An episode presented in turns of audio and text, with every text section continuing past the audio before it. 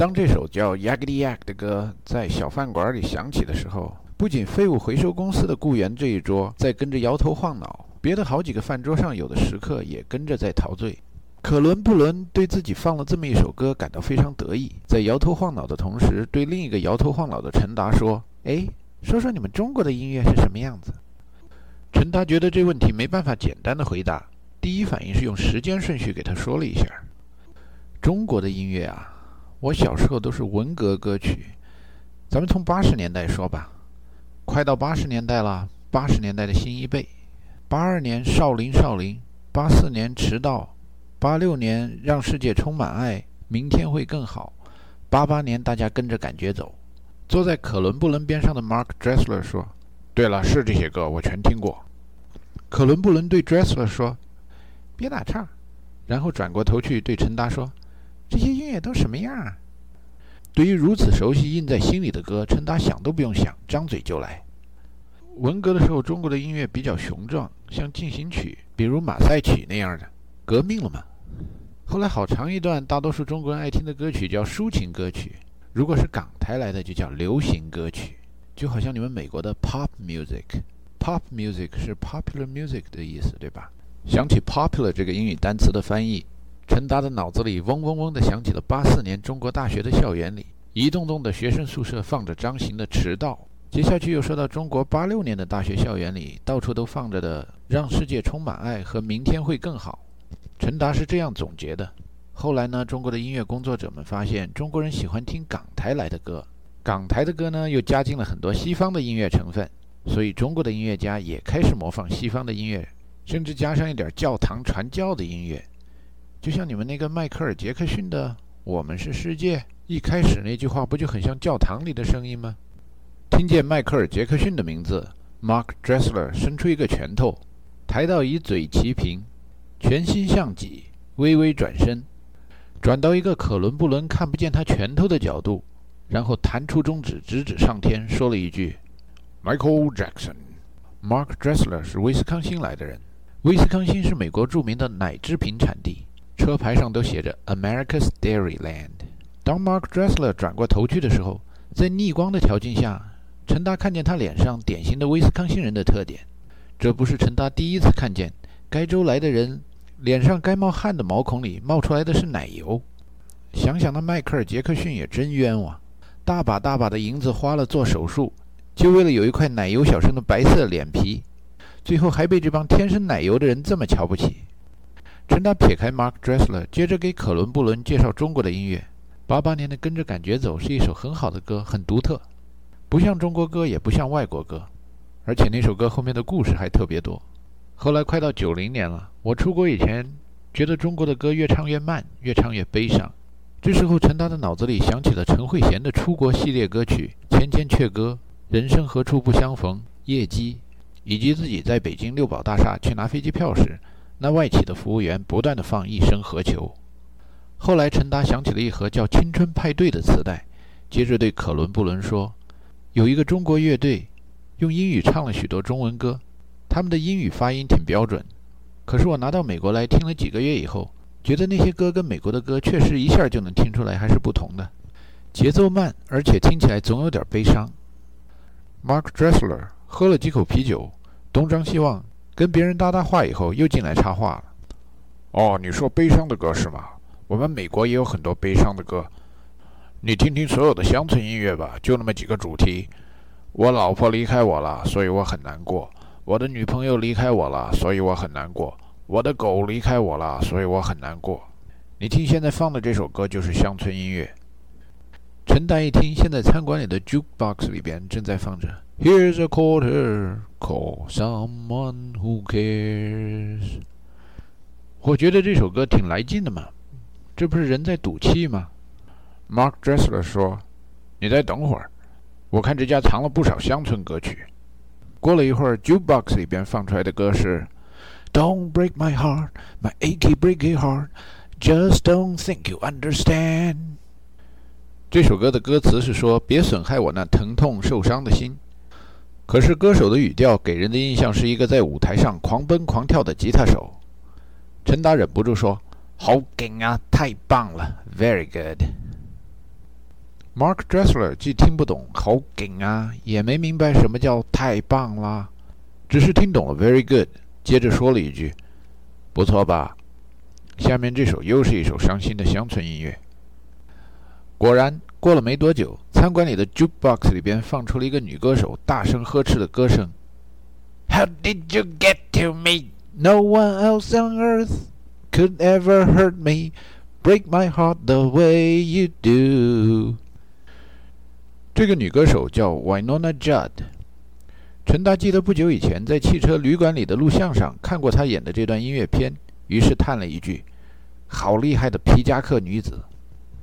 通过这段对音乐的总结，陈达发掘了第三世界国家和超级大国人民的又一不同的地方。第三世界国家青年男女在失恋以后，往往在那儿抑扬顿挫的感伤；而超级大国的青年男女在失恋以后，往往在那儿蹦蹦跳跳的痛苦。可伦布伦在弹完音乐以后，对餐馆里柜台前的一块牌子开始发生了兴趣。牌子上写着：“Thursday, Ladies' Night。”星期四，女士之夜。他对同事们说：“他要提前告辞，准备女士之夜再来这家餐馆。”然后就起身回旅馆去了。女士之夜实际上是餐馆老板为了吸引男士而想出来的花招。在那种晚上，女士喝酒点菜都有折扣或者免费。女士们会比平常来得多，男士们更会成倍的出现。在美国做餐馆生意的，经常得想出类似的花招。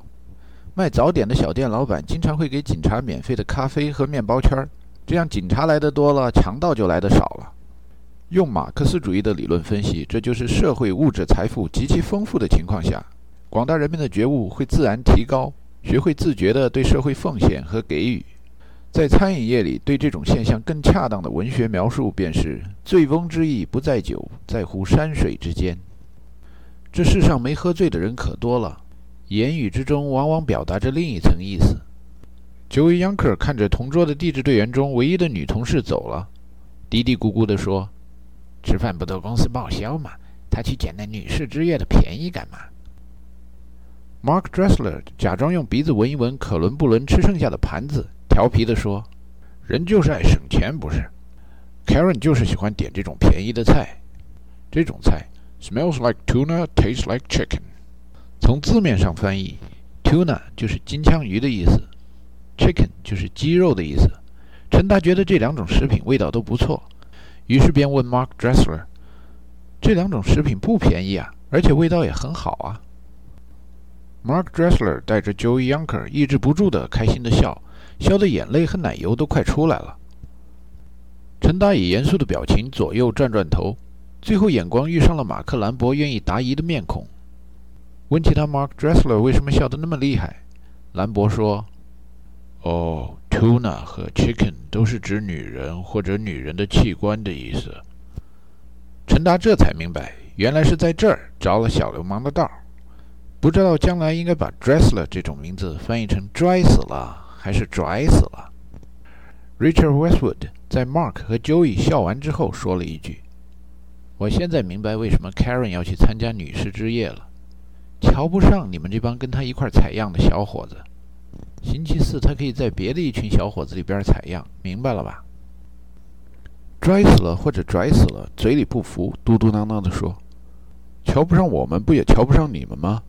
别忘了，南博和你 Bud 不都离婚了吗？你们也是单身呢。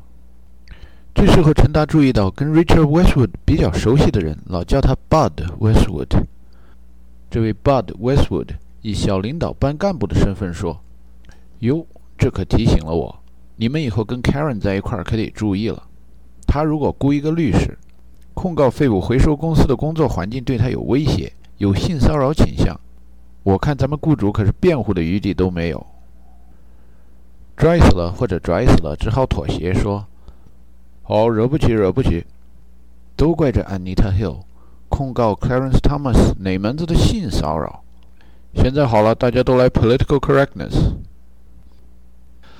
Anita Hill 控告 Clarence Thomas 是民主党和共和党之间为最高法院大法官的候选人提名发生摩擦的一次案例。Political correctness 用中文翻译就是说话小心。以免被打成现行反革命，影响前途。